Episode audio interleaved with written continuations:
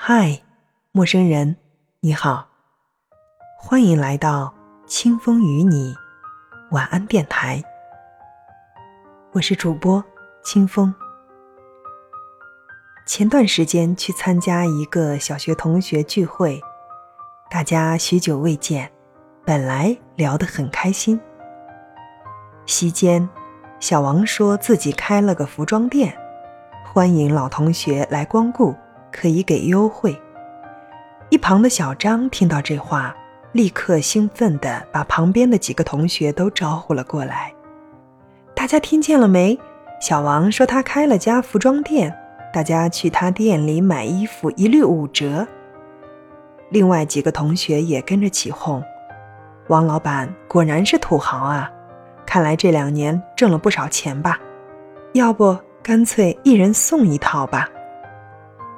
在一片哄闹声中，小王尴尬的话都说不出来了。答应也不是，不答应也不是。我很理解小王的难处，他这家店刚开不久，开店借的钱都没还清，哪里舍得这么浪费？小张的一句话，把别人架在火上烤，自己却在一旁看热闹。这种说话不经大脑的行为，不是坏，就是蠢。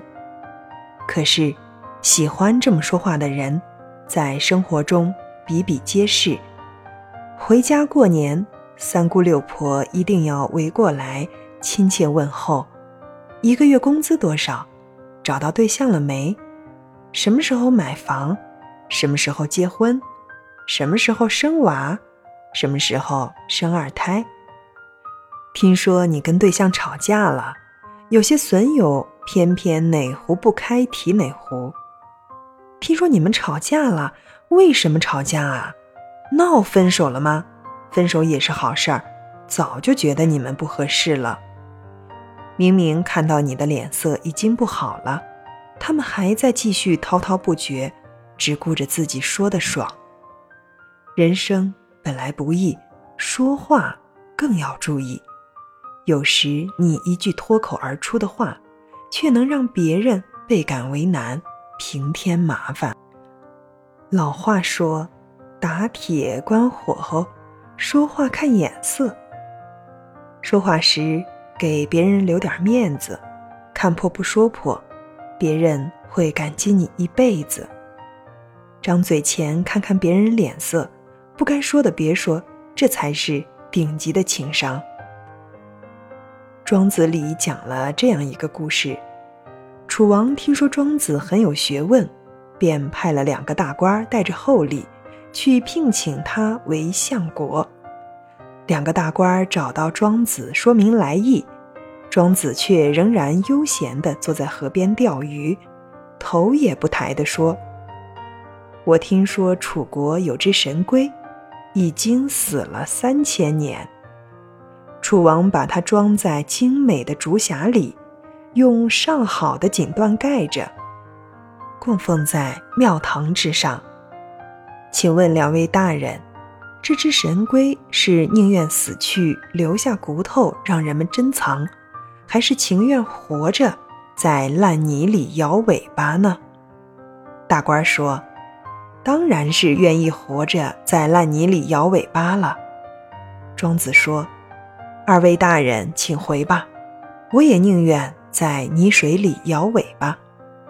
古人云：“君子不强人所难，不夺人之美。”每个人都有自己喜欢的生活方式，不需要别人来指手画脚、强按牛头。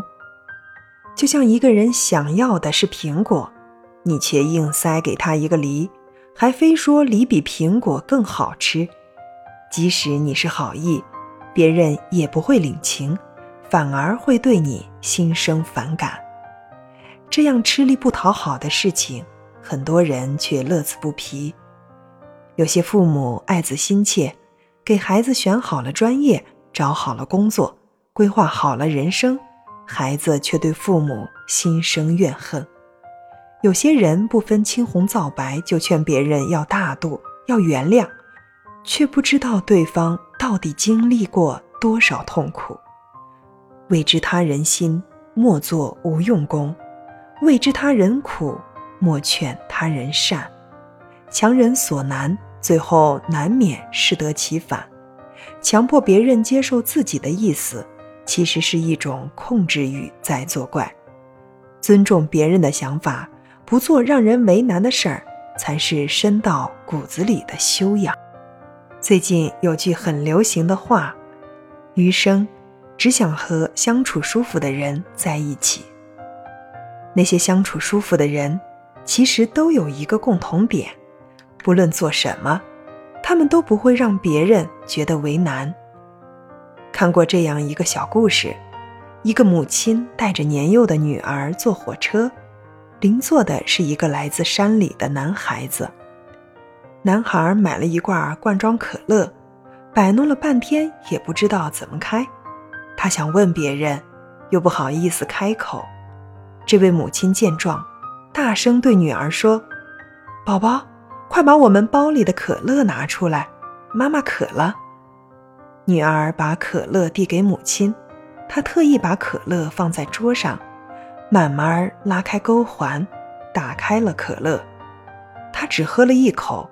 就把可乐放回了桌子，显然他并不渴。但旁边的男孩却悄悄知道了该怎么办。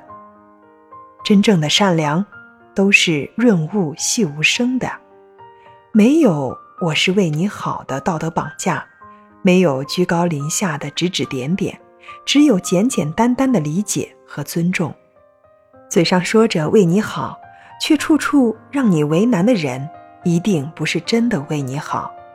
真正为你好的人，会设身处地的替你着想，不动声色的给你帮助，不让你左右为难，更不让你当众难堪。赠人玫瑰，手有余香，为人着想就是善良。说话不让人为难，也是给自己留下福报。做事不让人为难，就是最好的积德行善。余生，愿我们都能彼此尊重，相互体谅，但行善事，莫问前程。今天的节目到这里就结束了，非常感谢您的聆听和陪伴，我们明晚同一时间再见。